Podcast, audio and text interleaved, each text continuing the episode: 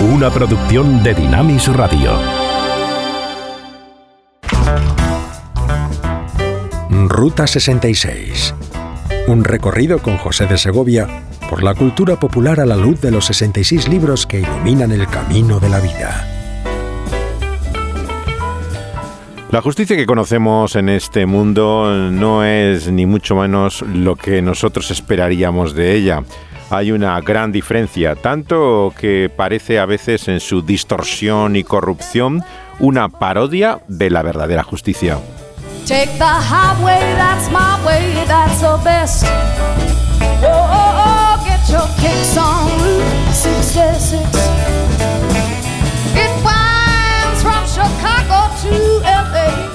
En este viaje de la vida, en la ruta que seguimos por los 66 libros de la Biblia, tomamos como referencia la conocida carretera de la Ruta 66, eh, que es uno de los estándar también de la historia del jazz.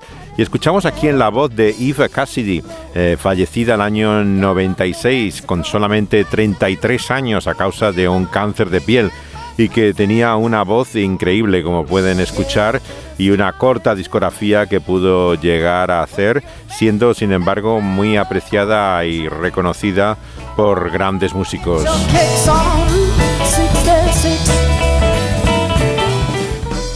Vamos a pensar en esta parada en el juicio que llevó a la muerte a Jesús, sobre el que se ha escrito tanto a lo largo de la historia, pero vamos a centrarnos en lo que es su reflejo en la cultura popular y en torno a un personaje que ocupa un lugar significativo en el relato de los evangelios.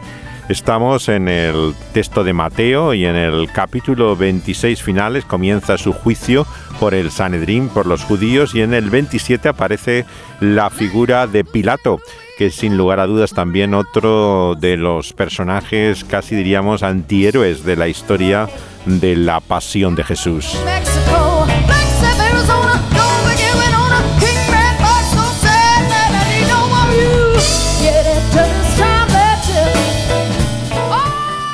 El tema con el que vamos a comenzar el programa pertenece a una banda que sacó su primer disco el año 82, que es cuando yo los conocí personalmente y tuve la oportunidad de hablar bastante con ellos. Era un grupo punk, eh, un estilo que en California, donde ellos venían, empezaba a tomar mucha fuerza desde finales de los años 70 y tenían este peinado estilo indio tomahawk eh, eh, con tatuajes y iban con vaqueros rotos, pero eran cristianos y unían su fe a la expresión de esta su música con el nombre de Undercover. Está en su disco del año 86 que se llama Branded, en la cual introducen ya los teclados y una melodía, pero mantienen este estilo oscuro y letras introspectivas en este Pilato.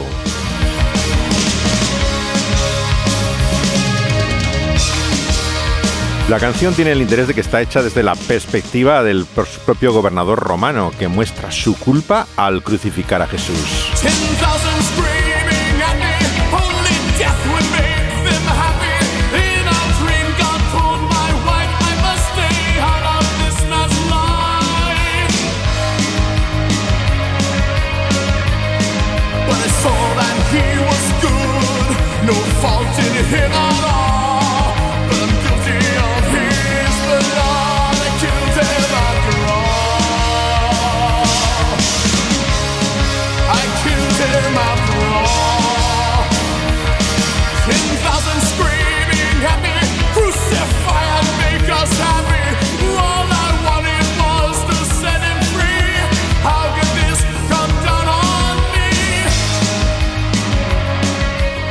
Le maté después de todo, dice el cantante de Undercover, tomando la personalidad de Pilato y su culpa y responsabilidad en la sentencia a muerte de Jesús.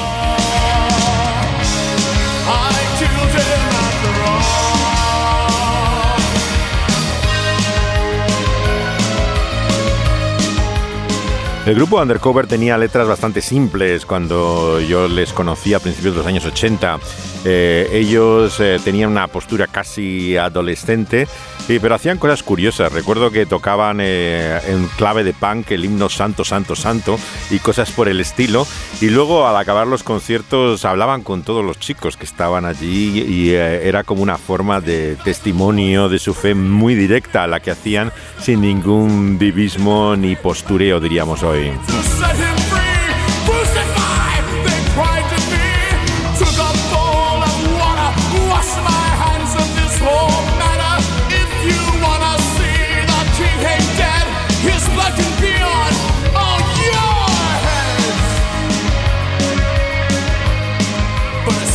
La ironía del juicio de Jesús es que eh, Caifás, el eh, sumo sacerdote que le juzga anteriormente en el eh, capítulo previo del terlato de Mateo, precisamente lo que logra es todo lo contrario a lo que él quería, puesto que los romanos finalmente van a, tomar el lugar santo y la nación misma. Vemos que va a sufrir también en su religión eh, lo que es la, la, opresión que intentaban evitar condenando a Jesús como alguien eh, rebelde y que estaba trastornando el orden público.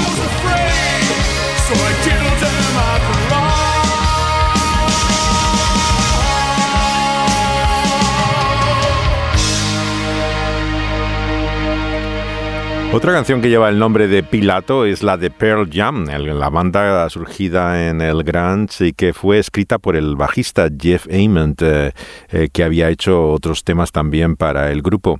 Está inspirado no en el texto de los evangelios, sino en la novela de Mikhail Gulbakov, eh, que se llama El maestro y Margarita, de, que fue la base, como hemos explicado, del simpatía por el diablo de los Rolling Stones, ya que el personaje se encuentra en unos jardines de San Petersburgo al diablo mismo, que le cuenta la historia del Evangelio desde su propia perspectiva.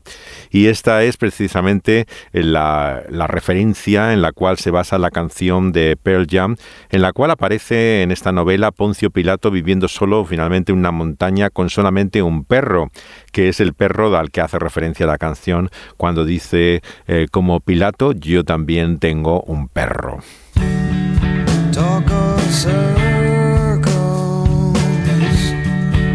punching out, looking.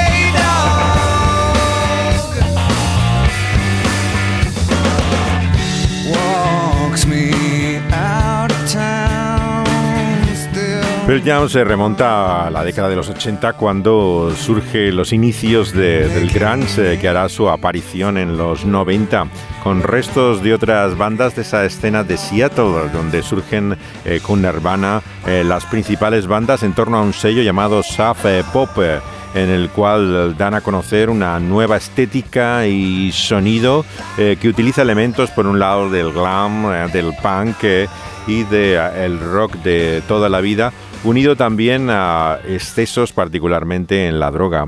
Andrew Booth moriría de una sobredosis de heroína eh, también en el año 90.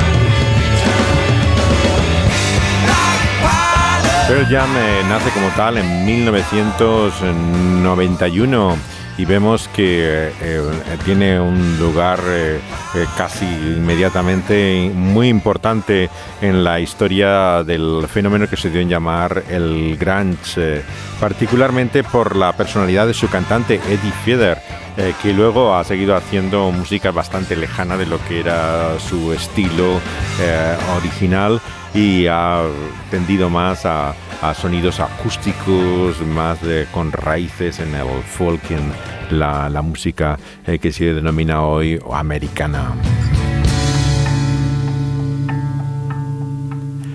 La pregunta de quién es el culpable de la muerte de Jesús sigue una y otra vez trayéndose en relación con el antisemitismo, por un lado, la acusación eh, cristiana de que los judíos, eh, como muestra su Sanedrín, su Consejo Supremo, le había condenado previamente, por blasfemia más que por rebeldía, que es el caso por el cual la autoridad romana finalmente le acusa de pretender eh, ser eh, rey de los judíos.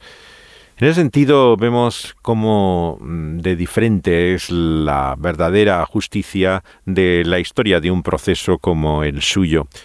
Hay pocas películas que han captado tanto lo que significa ese error judicial en todos sus sentidos y cómo podíamos esperar otra justicia también de los tribunales humanos que la película que se conoce en español como Doce hombres sin piedad, eh, Twelve Angry Men. Es una obra eh, que toma Sidney Lumet, el director eh, judío, y hace en 1957 la versión eh, cinematográfica eh, original primera. Ha sido varias veces llevado al, cine pero es eh, Lumet sin lugar a dudas el que hace su primera versión. En España conocemos mucho también una versión televisiva que trajo a los principales actores en, tal vez el, Estudio 1, el programa de teatro que había en televisión más repetido de toda su historia. Pero también el grupo de actores que une Lumet en esta, en esta obra es excepcional. Originalmente era un guion para televisión, antes de llevarlo al cine por primera vez eh, Sidney Lumet. Eh, y es fascinante. Eh, se trata mm, del juicio de un homicidio en que eh, los jurados, la institución americana por antonomasia de 12 hombres, tiene que deliberar sobre el futuro de este muchacho dictaminando si es culpable o inocente de un asesinato que le puede llevar ni más ni menos que a la pena de muerte. Han escuchado un largo y complicado proceso de homicidio en primer grado. El homicidio con premeditación es la acusación más grave que se juzga en nuestros tribunales. Oyeron testimonios, leyeron las leyes y las han interpretado en relación a este caso. Ahora deberán reflexionar para intentar separar lo real de lo falso. Un hombre ha muerto y la vida de otro está en juego. Si existe una duda racional sobre la culpabilidad del acusado, una duda razonable, entonces deberán exponer un veredicto de inocencia si no existiese esa duda razonable, con la conciencia tranquila deberán emitir un veredicto de culpabilidad. Sea cual sea el resultado, la decisión deberá ser tomada por unanimidad y en el caso de que encuentren culpable al acusado, este tribunal no acogerá ninguna recomendación de clemencia. La sentencia de muerte es ineludible en este caso. Van a asumir una grave responsabilidad. Gracias, señores. Los jurados suplentes quedan excusados.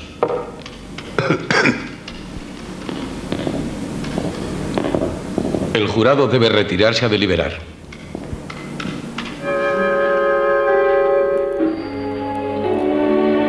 El inicio de la película de Sidney Lumet, este gran cineasta de origen judío neoyorquino que llegó a hacer de la ciudad de Nueva York eh, el centro de lo que significa eh, la corrupción a todos los niveles, desde la policía, la justicia, hasta finalmente incluso la familia en su última película. El tema central de, Doce hombres sin piedad es sin lugar a dudas eh, la duda razonable.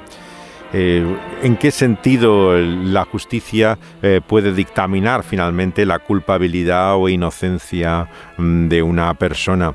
Lo que una y otra vez el jurado debe considerar es la posibilidad de que sea inocente. En el caso de Jesús que estamos examinando en el Evangelio, vemos que el prejuicio hace que simplemente esto no pueda contemplarse. El único, de hecho, de los personajes que aparece en esta historia de su proceso en duda sería, sin lugar a dudas, Pilato. Y por eso ha traído a tantos eh, para eh, considerar eh, la posibilidad de que él estuviera reconociendo por lo menos la inocencia de Jesús de los cargos que le presentaban. El apóstol Pablo pensaba en las palabras eh, de eh, Cristo a Pilato cuando escribe a Timoteo acerca mm, de la confesión que Jesús hace delante de él. Y la hace en respuesta a esa pregunta eh, sin duda que ha intrigado y cautivado a muchos. ¿Cuál es la verdad? ¿Qué es la verdad? Esa pregunta le ha convertido casi en un mm, pensamiento filosófico eh, su afirmación de lo que implica en el juicio de Jesús ya no solamente su inocencia, sino también la verdad misma. ¿Usted qué opina? Pues no sé, ha sido interesante. Yo casi me duermo. Eh, eh, es la primera vez que formo parte de un jurado. Ah, yo he participado en muchos. Me enferma oír hablar a los abogados, sobre todo en un caso tan claro como este. ¿Había oído alguna vez tanta verborrea? ¿No cree que tienen derecho? Sí, claro, así es el sistema. Deberían darles una buena paliza a esos chicos antes de que creasen problemas. Se ahorraría tiempo y dinero. ¿Qué? ¿Empezamos ya? Sí, empecemos de una vez. Todos tenemos cosas que hacer, así que... Tendremos que esperar cinco minutos. Creo que hay alguien en el servicio. Oh. La película de Lumet se ha analizado desde muchas perspectivas. Por ejemplo, las técnicas que utiliza el personaje de Henry Fonda, para que es el único que se opone al veredicto de culpable del resto de los 11 miembros, y cómo va creando un consenso progresivo a lo largo de la historia es también, claro, uno de esos fascinantes relatos que están encerrados en torno a una mesa, en una misma sala, toda la película y sin embargo uno no puede dejar de seguirla.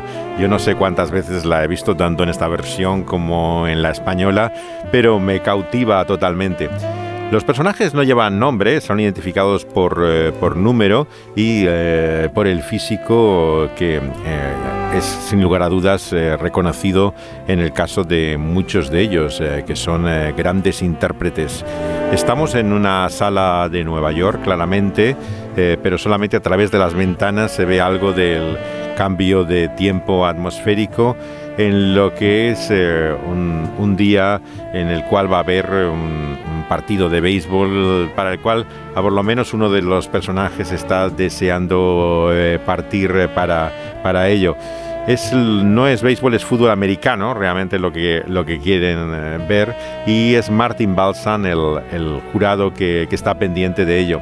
Lee Jacob es el personaje duro que se enfrenta a Henry Fonda y aparece también eh, Jack Warden, un veterano de muchas películas de, juicios, eh, ya fallecido, eh, que también está pendiente del partido de los Yankees. y es una de las grandes películas también de Henry Fonda, que es sin lugar a dudas el que va a cambiar totalmente de dirección el asunto.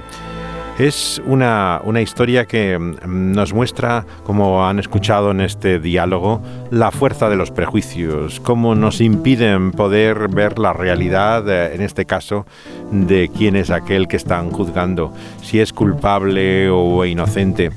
Y el proceso de Jesús está lleno constantemente de esa incapacidad para poder ver y escuchar la realidad que es Él. Vemos que hay falsos testigos, claro, que están mm, distorsionando también eh, todo el argumento por el cual se le quiere culpabilizar.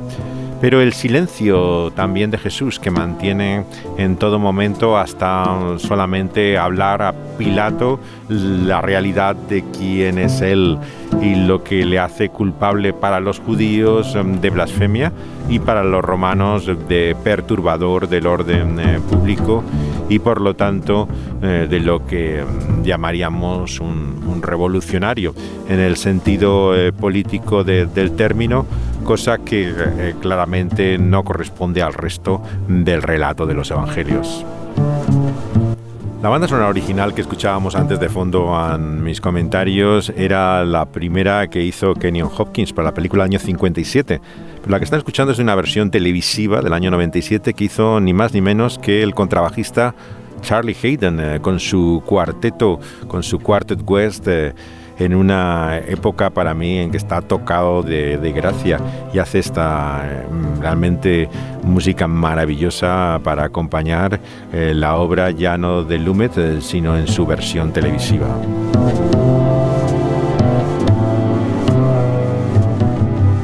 Los personajes se sientan en la mesa y tienen ya que empezar a deliberar hasta encontrar la unanimidad los 12 miembros del jurado. Eh, bien, señores. Ante todo quiero decirles eh, que pueden organizar esto como a ustedes les parezca, ya que yo no impondré ninguna regla. Eh, si quieren, podemos discutirlo ahora y votarlo, aunque claro está, no es la única forma. También podemos votar sin más. Suele hacerse una votación preliminar. Sí, votemos y así podremos largarnos de aquí. Ajá. Entonces, todos sabemos que tenemos mm, un caso de homicidio en primer grado y si consideramos culpable al acusado, le, le enviaremos a la silla eléctrica. Es ineludible, según el juez. Sí, lo sabemos. Expongamos nuestra opinión. Eso es lo justo. Bien, ¿hay alguien que no quiera votar? No. Eh, en cualquier caso, mm, deben recordar que el resultado debe alcanzarse por unanimidad. Eh, así es la ley. ¿Están todos listos? Los que le consideren culpable, levanten la mano. Uno, dos, tres, cuatro, cinco, seis, siete, ocho, nueve, diez, once. Once han votado culpable. ¿Alguno vota inocente? Uno. Muy bien. Once culpable y uno inocente. En fin, es un comienzo. Hay que fastidiarse. Siempre tiene que haber uno. Bueno, ¿y ahora qué pasa? ¿Tendremos que hablar? Siempre la misma historia. Así que inocente, ¿eh? No lo sé. Usted estaba en la sala y oyó lo mismo que nosotros. Está claro que el chico es un asesino peligroso. Tiene 18 años. Ya no es ningún crío. Le dio una puñalada a su padre en pleno pecho. En el juicio lo han probado de una docena de formas. ¿Quiere que se las enumere? No. Entonces, ¿qué quiere? Solo que hablemos. ¿De qué tenemos que hablar? Once pensamos que es culpable y nadie tiene dudas, excepto usted. Voy a preguntarle algo. ¿Cree en lo que dijo? Eh, No sé si lo creo o no. Puede ser que no. ¿Y cómo puede votar inocente? Había 11 votos de culpable. No resulta fácil levantar la mano y enviar a un chico a la muerte sin hablarlo antes. ¿Quién dice que sea fácil? Nadie. ¿Piensa que he votado deprisa? Estoy totalmente convencido. No me haría cambiar ni aunque hablásemos 100 años. No pretendo hacerle cambiar, solo que está en juego la vida de alguien. No podemos precipitarnos. ¿Y si nos equivocamos? ¿Y si nos equivocamos? ¿Y si ahora este edificio se viene abajo? Es poco probable. Cierto. ¿Qué más da lo que tardemos? Imagine que son cinco minutos. ¿Y qué? Quizá una hora. Su partido no empieza hasta las ocho.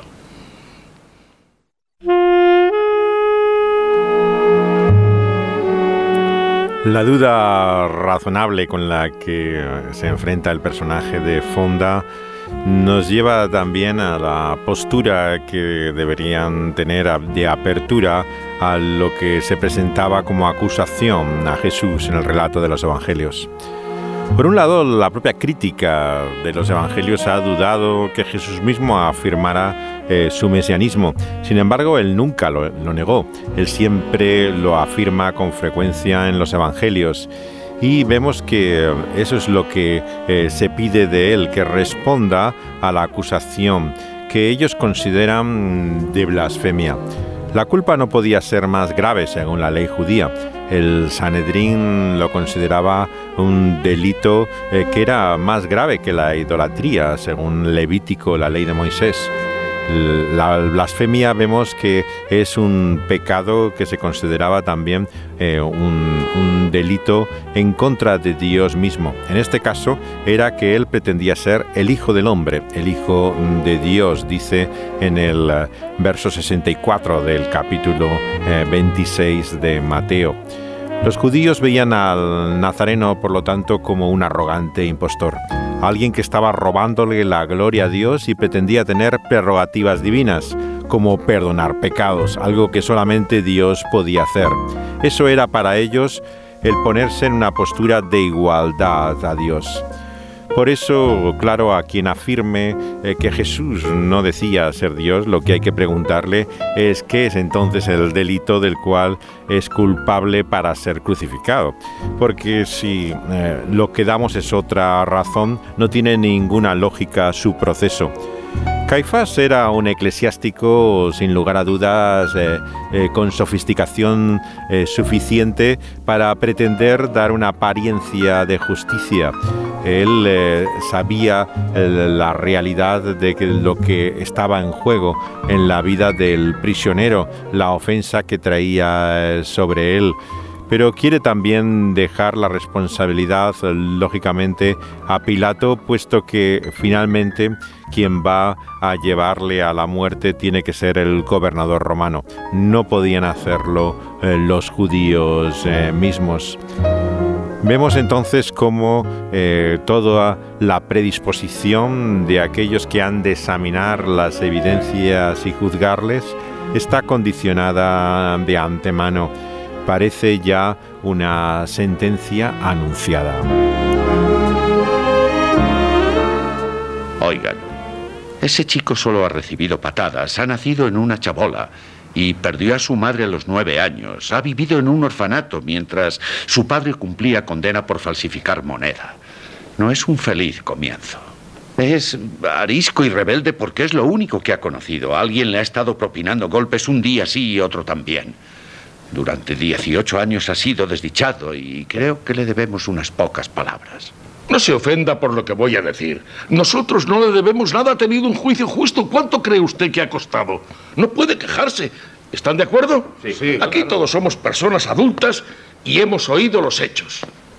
No pretenderá que crea a ese chico después de haber oído todo lo que es. Conozco muy bien a los de su calaña. No se puede creer ni una palabra de lo que dicen. Y usted lo sabe. Todos ellos son unos embusteros. Solamente un ignorante puede creer una cosa así. Eh, un momento. ¿Es que se cree que tiene el monopolio de la verdad? Alguien debería aclararle a este hombre ciertas cosas. Hoy no es domingo. Déjese de sermones. Señores, por favor, tenemos mucho que hacer. ¿Cuál es la verdad? Eh, esto es lo que uno se plantea en historias como esta, pero también el relato de los evangelios eh, nos lleva a la pregunta de dónde está la justicia. Como relatan los evangelios, Jesús no fue condenado por Pilato, sino ajusticiado por él. La condena por blasfemia había tenido lugar en dos juicios llenos de irregularidades. El primero es en casa del que fuera el sumo sacerdote, Anán o Anás, y luego en la del que era entonces verdaderamente el sumo sacerdote del templo, que es Caifás. En ese último juicio se le encuentra culpable de blasfemia y se le decide condenar a muerte. Jesús había puesto en tela de juicio toda la aplicación de la ley mosaica. Eh, a lo largo de su vida había mostrado cuál era el verdadero sentido de la ley, tanto en cuanto a las regulaciones sabáticas como eh, a lo que hacía, eh, no solamente en ese día, curando enfermos, incluso resucitando muertos, en un día en el cual estaba prohibido toda actividad la expulsión de los mercaderes, de los comerciantes, era como la gota que colmó el vaso, finalmente hizo que Anás ordenara su detención. Jesús había desacreditado, en una palabra, el poder del Sanedrín y sus miembros no podían consentirlo. De hecho, cuando se le detiene, que lo hace la guardia del templo, se pone a disposición de Anás, no ante el precepto de Roma ni ante Herodes, sino que se le interroga sobre su enseñanza, sobre la interpretación de la ley y la forma que tenía de actuar. En ese momento del proceso judío nos encontramos con un derecho basado en la costumbre, en la viva voz, que tiempo más tarde aparecerá codificado en el Talmud. Si hiciéramos una aplicación analógica del hecho, encontraríamos una serie de irregularidades. Se le induce a que se autoinculpe del delito, los dos testigos que comparecen se contradicen entre sí y mienten, lo que hoy llevaría a considerarse falso ese testimonio. El Sanedrín no estaba configurado en su totalidad. El proceso es por la noche, prácticamente eh, lleno de irregularidades, se practica la prueba, se le interroga, se le sentencia a muerte sin esperar siquiera la luz del día. Cuando se le detiene y luego se le lleva ante Caifás como sumo pontífice, se reúne gran parte de ese órgano y se le sentencia ya a pena de muerte por blasfemia, un delito que nos parece de naturaleza religiosa, pero que entonces merecía la pena de muerte. Sin embargo, esa primera sentencia condenatoria necesitaba de una confirmación, de la autorización de Roma, y es por lo que se le produce la entrega a Pilatos. Y es ahí donde surge el problema, digamos, del conflicto procesual, eh, del procedimiento del juicio de, de, Jesús, ya que Pilato decide enviarle para un nuevo interrogatorio ante Herodes. Antipas, que era el responsable del lugar de nacimiento, de, eh, que consideraban que era Nazaret, en Galilea. Se trataba de definir, como en cualquier juicio por delito, si la competencia era del lugar de su detención o del lugar de donde él era natural. El gobernador se inhibe del asunto y es en ese momento con su comparecencia ante Pilatos, cuando ante la duda se le imputa el delito y se aumenta la prueba de cargo con la circunstancia de que eh, supuestamente había sido un, alguien que eh, desafiaba el, gobierno y la autoridad causando tumultos, clamores populares, eh, una persona que estaba, digamos, en rebeldía para el régimen. En ese segundo proceso, el romano, es cuando se le condena por ese delito de lesa majestad, un delito de naturaleza pública que era atentar contra la soberanía y el Estado de Roma. Lo que vemos, por lo tanto, en todo su proceso es esas eh, dos fases por las cuales es culpable tanto de blasfemia como de eh, su rebeldía. Volviendo a Doce hombres sin piedad, vemos la dificultad que consiste en encontrar la culpabilidad de alguien y cómo en la propia discusión de los jurados empezamos a ver realmente las lagunas en su razonamiento. Eh, tal vez el miembro del jurado que eh, está en desacuerdo con el resto pueda decirnos por qué. Ya sabe eh, qué es lo que piensa para que nosotros podamos convencerle. Eso me parece una buena idea. Yo soy de la opinión de que nosotros debemos convencer a este caballero de que él se equivoca y nosotros no. Podríamos emplear un par de minutos cada uno para... Hmm, bueno, no era más que una idea. No, no, no. Está muy bien. Em, eh, conviene que hablemos por turno. Le toca a usted. Oh. Bueno. No es fácil decirlo con palabras. Creo que es culpable. Así lo he pensado desde el principio. Nadie demostró lo contrario. Nadie tiene que demostrarlo. Las pruebas son las que cuentan. Ni siquiera cuenta lo que diga el acusado. Está en la Constitución. Oh, claro, ya lo sé. Eh, lo que quiero decir... En fin, yo creo que es culpable. Alguien le vio hacerlo, ¿no? Exacto, es eh, lo mismo que pienso yo y no me mueven sentimientos personales, solo quiero hablar de los hechos. Número uno. El viejo que vivía justo debajo de donde se cometió el crimen. A las doce y diez de esa noche asegura que oyó ruidos. De una pelea, dijo. Y oyó gritar al chico, te mataré. Luego oyó desplomarse el cuerpo. Corrió hacia la puerta, la abrió y vio al chico bajar las escaleras hacia la calle. Llamó a la policía y allí estaba el cuerpo con una navaja en el pecho. El forense dijo que había muerto sobre la medianoche. Esos son los hechos. No puede negarlos, el chico es culpable. Sentimentalismos aparte, sé que el chico tiene 18 años y, y aún así debe pagar.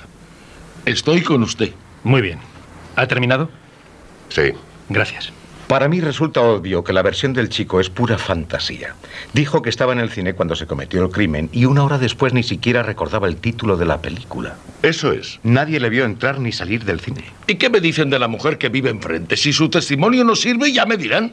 Eso es concluyente, porque ella vio cometerse el crimen. Señores, por favor, hablen por orden. Eh, permítanme. Tenemos...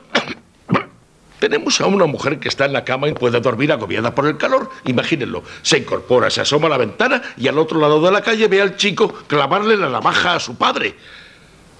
Son las doce y diez minutos, señores. Todo encaja. Ella conoce al chico de toda la vida. Su ventana está justo enfrente, al otro lado de las vías, y jura que le vio hacerlo. A través de las ventanillas de un tren en marcha. Recuerde que no llevaba pasajeros. Lo estaban cambiando de vía. Con las luces apagadas, en el juicio se demostró que se puede mirar a través de las ventanillas de un tren sin luces y ver qué ocurre al otro lado. Se demostró. Voy a hacerle una pregunta.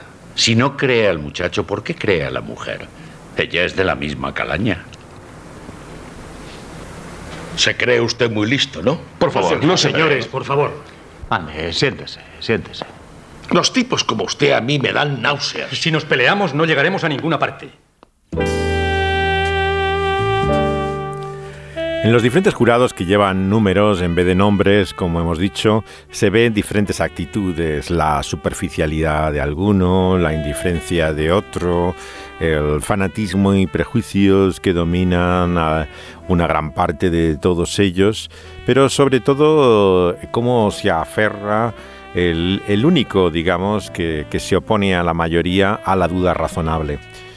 En el análisis legal de la película, por ejemplo, el que se hizo en, la Facultad de Derecho de Fordham por una juez eh, del Tribunal Supremo, Sonia Sotomayor, eh, nos muestra cómo particularmente el discurso del que lleva el número 11 en la base misma del sistema judicial americano fue lo que le impulsó a ella a dedicarse al derecho.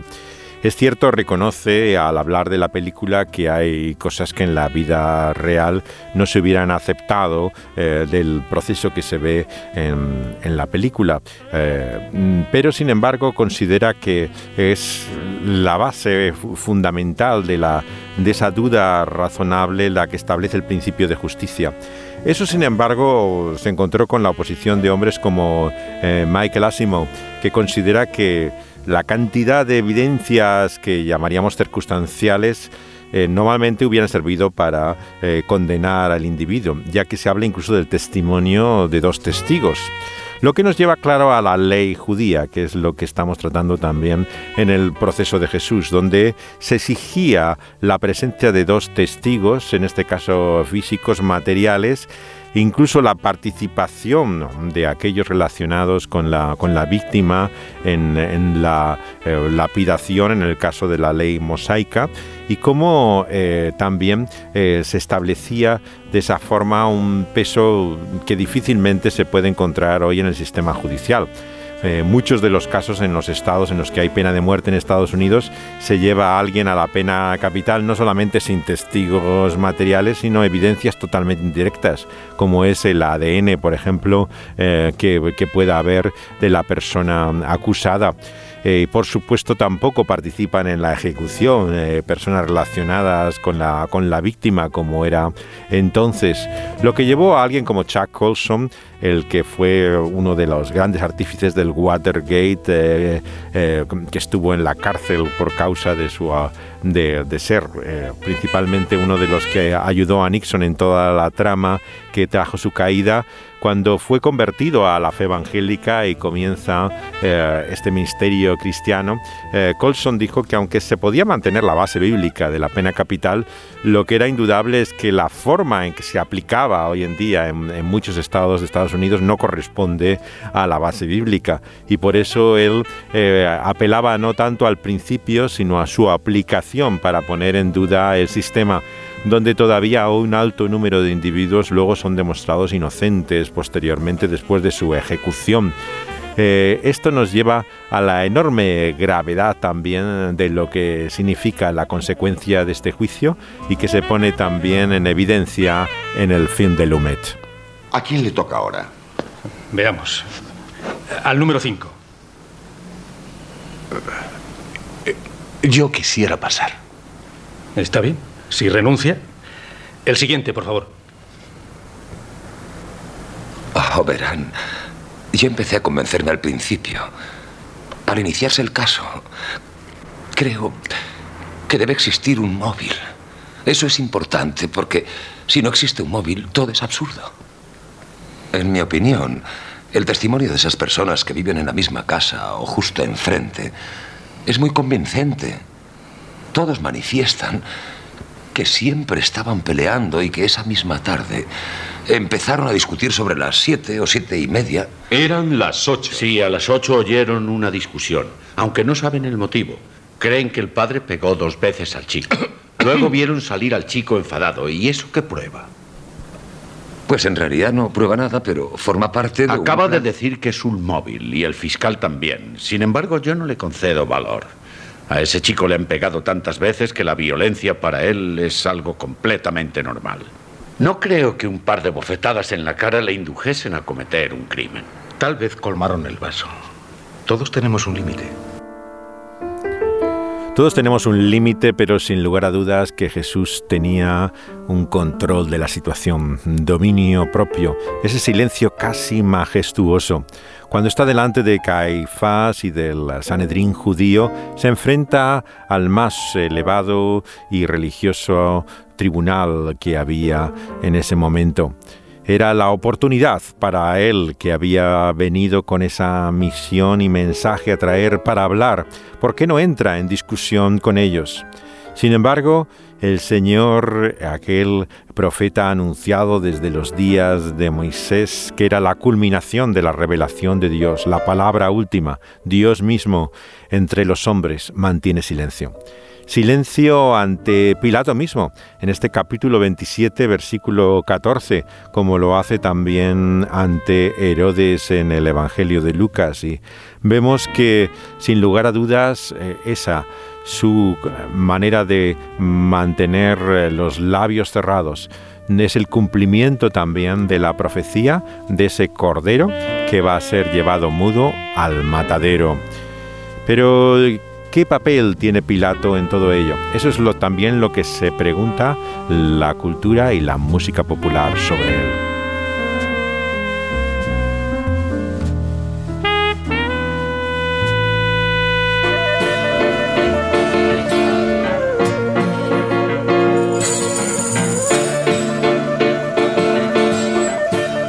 Probablemente el mejor Elton John, el de finales de los años 60. Y esta canción que habla de Pilato y que lleva el nombre de Himno 2000. She chose the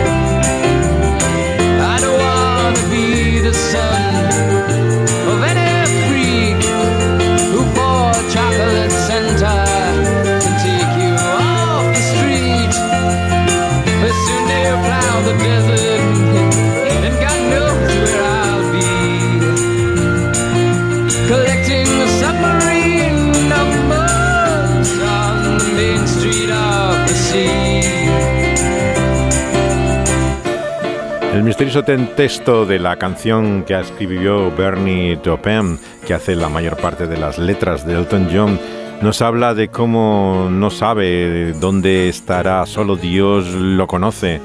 El vicario, el ministro anglicano, no parece ver las cosas claramente y yo puedo ver a través de él. Eh, cuando canta eh, su colección de himnos y se pasa la colecta quién escribió la Biblia. ¿Era Judas o Pilato? Uno se limpió sus manos mientras que el otro cuelga de una cruz. And who wrote the Bible? Was it Judas or Pilate? Well, one cleans his hands, while the other one hangs. But still I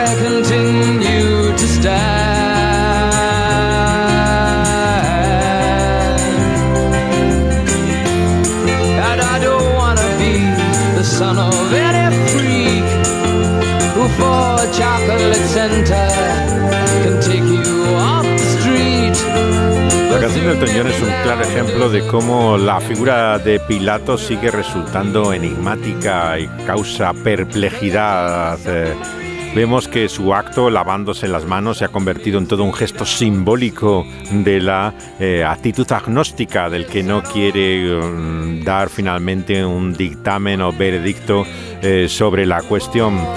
Desde el punto de vista de la fe también tiene la peculiaridad Pilato de estar introducido en el credo de los apóstoles. Es el único nombre eh, que no es divino y que aparece en la afirmación de fe que en cada iglesia, cada domingo se dice amén a ella. Se dicen las palabras del credo que padeció bajo Poncio Pilato. Esta es la versión eh, de esa confesión de fe de Rich Mullins.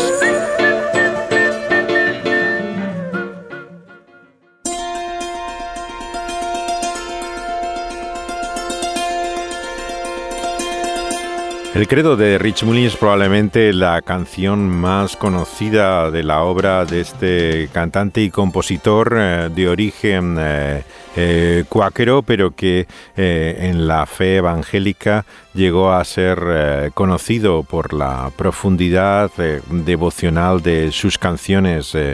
Su pronta muerte ha dejado también un, un, vacío en el año 97 tras el el accidente en el cual, eh, viajando en coche hacia el sur del país por una autopista, su jeep eh, se volcó y eh, fue también en ese momento su partida de este mundo.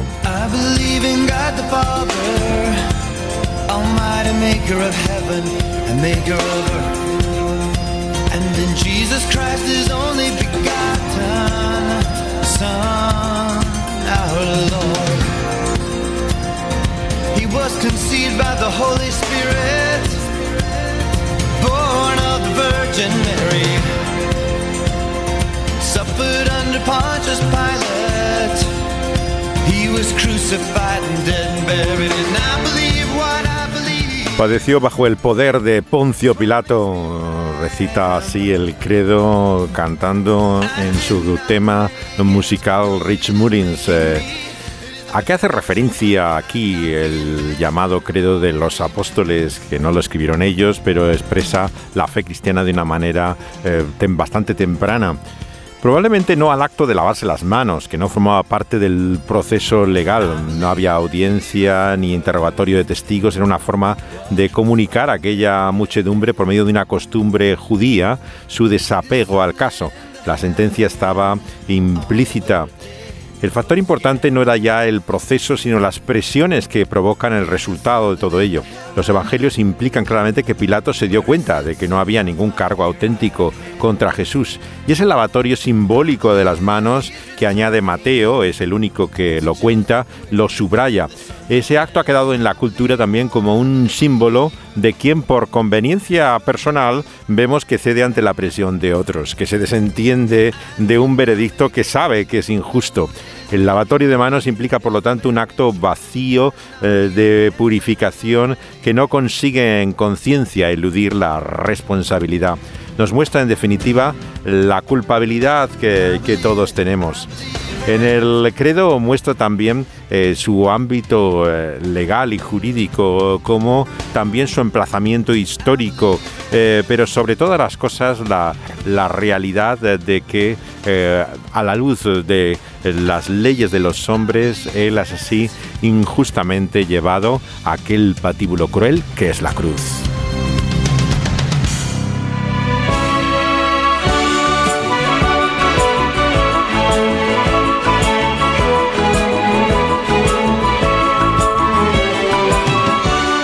Y aquí tenemos otra versión del credo, la de la misa campesina nicaragüense de Carlos Mejía Godoy, que hizo el año 75 con Ernesto Cardenal, el teólogo de la liberación, aquí en la voz de Elsa Baeza. Creo, Señor, firmemente que de tu pródigamente todo este mundo nació, que de tu mano de artista, de pintor primitivista, la belleza floreció las estrellas y la luna, las casitas, las lagunas, los barquitos navegando sobre el río rumbo al mar, los inmensos cafetales, los blancos algodonales y los bosques mutilados por el hacha criminal. Los inmensos cafetales, los blancos algodonales y los bosques mutilados por el hacha criminal. En vos, arquitecto, ingeniero, artesano, carpintero, albañil y armador. Creo en vos, constructor del pensamiento, de la música y el viento, de la paz y del amor.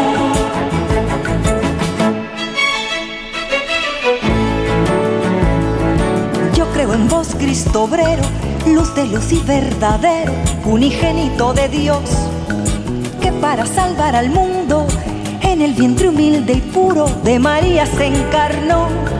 Creo que fuiste golpeado, con escarnio torturado, en la cruz martirizado, siendo Pilatos pretor. El romano imperialista, puñetero y desalmado, que lavándose las manos quiso borrar el error. El romano imperialista, puñetero y desalmado, que lavándose quiso borrar el error. Creo en vos, arquitecto, ingeniero. Es el credo del Sabaeza con la condena del imperialismo propio de la teología de liberación de Cardenal y que llevó también al eh, nicaragüense a hacer de esta forma también su canción como parte de esta eh, misa campesina. Esta canción me trae muchos recuerdos también porque yo me eduqué en un colegio de tradición protestante, pero que mm, se podría calificar de protestantismo liberal, en el cual la capilla eh, teníamos que cantar esta canción por la mañana a lo largo de lo que era una meditación eh, supuestamente eh, del cristianismo. Y no sé cuántas veces la habré cantado de, de niños y la, la versión de la canción es del 65, esto es del 77 del Sabaez yo creo que el disco acababa de salir hacía poco cuando eh, nos lo ponían en la capilla para que cantáramos eh, con él. Obviamente que me daba cuenta, como muchos otros, que era una lectura parcial del relato del Evangelio, que no era lo fundamental, la condena del imperialismo en este caso. Eh, pero sin lugar a dudas que vemos que está en parte incluido en ese relato. ¿Qué es lo que finalmente podemos decir en torno a ello? Yo creo que lo central, como siempre, cuando nos acercamos a, este buen libro, es entender su corazón mismo, el Evangelio. 89 capítulos de esos cuatro evangelios, eh, o sea que son como 30, un tercio más o menos, eh, está ocupado por esa semana final climática de la vida de Jesús que nos lleva a, ese central mensaje que nos quiere dejar. ¿no? Y eso es que Jesús eh, padeció bajo el eh, poder no solamente establecido, sino en las leyes de los hombres que manipuladas injustamente trajeron su muerte, pero cumplieron de esa forma el propósito divino que era el de eh, padecer en nuestro lugar, ser hecho Él el culpable cuando era inocente por nosotros, que somos los injustos, los que debiéramos merecer esa pena que solamente Él recibió.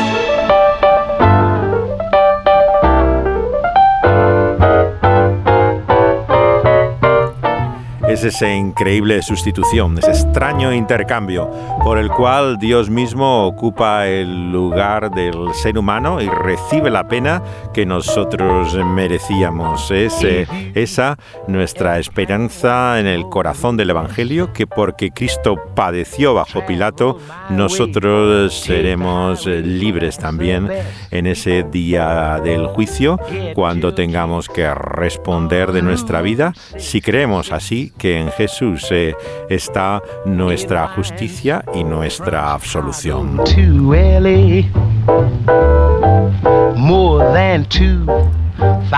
Seguiremos pensando en esa cruz en nuestra próxima parada en este viaje de la vida a la luz de esos 66 libros que forman la ruta del buen libro aquí en Ruta 66. Joplin, Missouri and Oklahoma City looks mighty pretty, you'll see. Pueden escuchar todos los programas anteriores también en las plataformas donde son subidos después de su emisión en vivo por Dynamis Radio.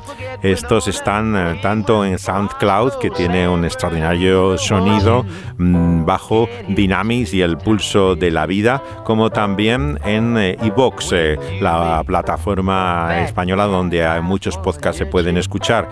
Pero eh, Spotify es en lugar a dudas una de las más populares y tiene ya la totalidad también de la colección de programas de Ruta 66.